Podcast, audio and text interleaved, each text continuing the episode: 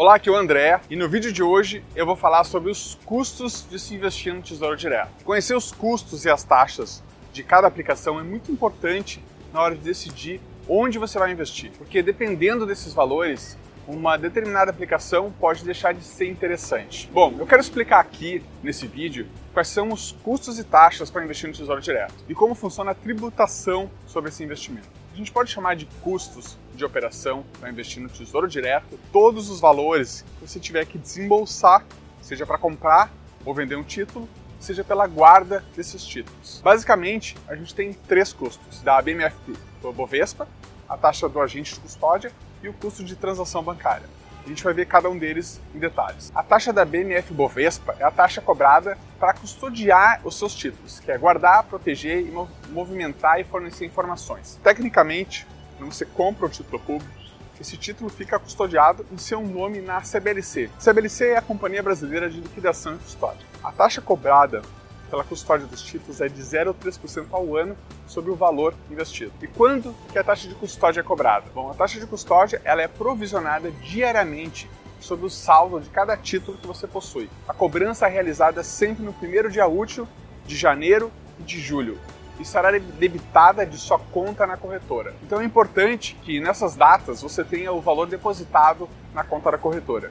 Para investidores que possuem valores superiores a 1,5 milhões, eles recebem isenção total da taxa da BMF Bovespa. Outro custo a ser levado em conta é a taxa do agente de custódia, que é a taxa anual cobrada pela corretora que você tem em conta. As taxas de custódia são cobradas semestralmente no primeiro dia útil de janeiro e de julho, ou se você vender antes desse período, haverá cobrança antecipada.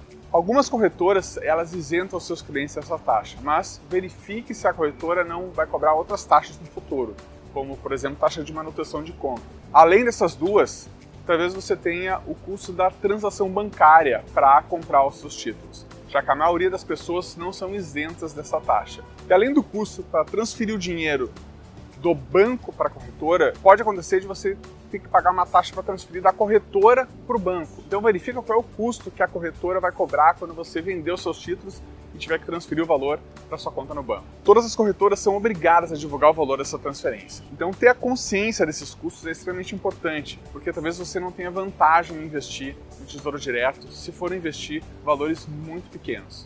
O último custo a ser levado em conta são os impostos. Os rendimentos que você obtiver com os títulos públicos serão tributados pelo imposto de renda, através de alíquotas decrescentes de acordo com o prazo do seu investimento. E a regra das alíquotas decrescentes tem como objetivo, principal objetivo, incentivar os investidores a manterem suas aplicações eh, nos títulos públicos com vencimentos mais longos. Os rendimentos que você obtiver nos títulos públicos durante o prazo inferior a 30 dias vão ser tributados pelo imposto sobre operações financeiras, o tal do IOF, em alíquotas decrescentes. Diferente do IOF, que você pode ficar isento por 30 dias, no imposto de renda você não tem como escapar. A boa notícia é que ele será cobrado apenas em três situações que é na venda do título, no vencimento do título ou sobre os juros recebidos semestralmente. E a cobrança desse imposto é regressiva, como eu tinha dito. Quanto mais tempo o dinheiro ficar investido, menor será o tributo pago. O ideal é que você deixe os seus títulos aplicados com prazo acima de dois anos para pagar a alíquota mínima de imposto de renda, que é de 15% sobre o lucro que você obteve. E lembre-se que os cupons recebidos serão tributados de acordo com o tempo que o dinheiro será investido seguindo a tabela padrão do imposto de renda. Bom, por hoje era isso. Esses números à primeira vista pode parecer meio complicado, mas são extremamente importantes para fazer você investir o seu dinheiro da forma correta e render o melhor, o máximo que der.